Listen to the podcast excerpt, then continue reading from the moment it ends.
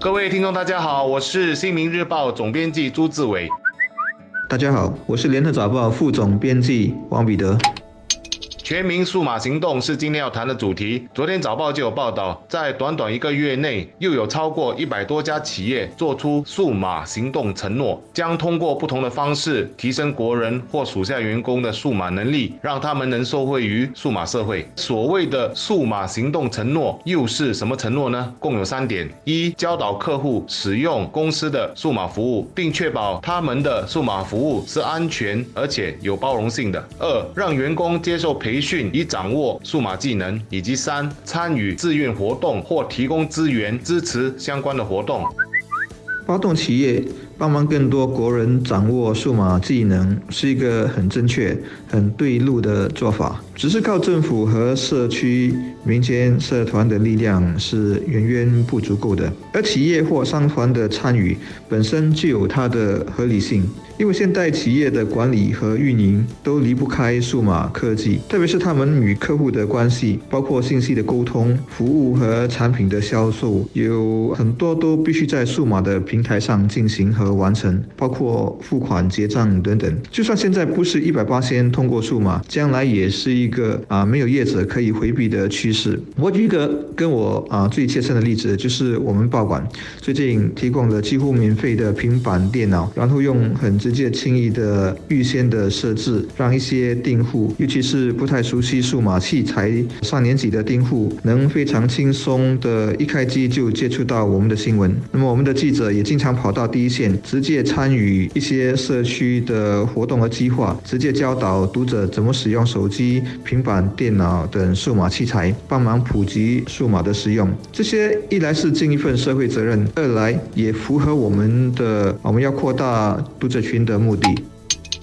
我们正迈入新工业时代，五 G 年代比我们想象中来得更快。近来，我一碰到朋友，最喜欢问的一个问题就是：你知道什么是五 G 吗？很多人其实都知道五 G，可是对于它所提供的功能都懵懵懂懂。而当我告诉他们，在五 G 的时代中，下载一部约两小时的电影，我们只需要三到四秒时，大家的反应都是：哇，那么快！是的，现代信息的储存、处理和传。传输越来越趋于数字化，而在我们的日常生活中，电子设备或电子系统没有一个不是采用数字电路的。它们的特点就是非常非常的快，而短时间就能处理很大的数据功能，一定会对我们的生活造成巨大的转变。像在交通、卫生、零售和消闲领域方面，都将大大的冲击着我们。比如说，无人驾驶的巴士已经不是梦想，医学手术的更为精细已经可以看得到了，而只需要几秒钟下订单，从非洲买了一头牛也不是空谈，更不要说我们已经能通过各个社交媒体及时观看世界各地赛事的直播，与所有的比赛几乎是零距离的。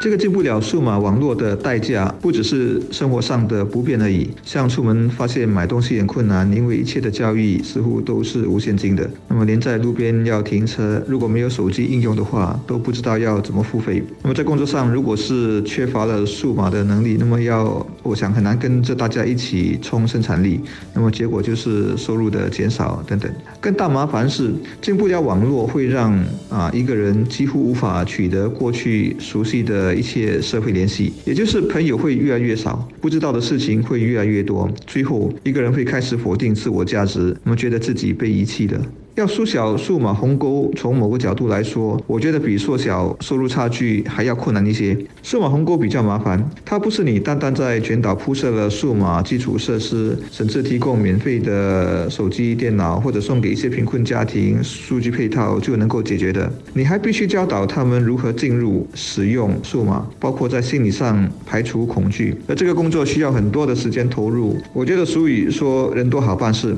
目前在使用数码、懂得。数码的人还是占比较多数的啊。号召大家来出一份力，引导我们社会上比较少数的仍然对数码感到陌生，甚至一窍不通的人，这样普及化的工作，我觉得能够完成的啊快一点。当然，必须承认说，不管如何努力，政府、民间、企业等等如何的无私来协助，今后也还是会有数码鸿沟的存在，这是不可能完全填平的。但我想让鸿沟的另一边的人数少一点，终究是好的，是一个很值得我们努力继续争取尝试的事情。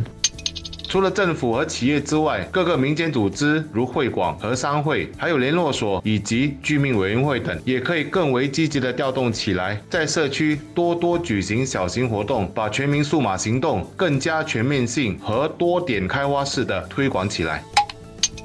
更快带来便利，但更快也会为我们带来安全隐忧。比如说，我们的罪案已经不只局限在国内，更多的网络欺骗案件都可能是在案外发生。而五 G 时代的来临，又会不会延伸更多罪案？我们又要如何更好的保护自己，都是必须关注的问题。总之，就是一句话：新工业时代的来临，你想象得到的都会发生，你无法想象的也可能会发生。所以，重中之重就是国人一定要做好思。思想方面的准备，享受最大便利的同时，也要提防不好的事情发生。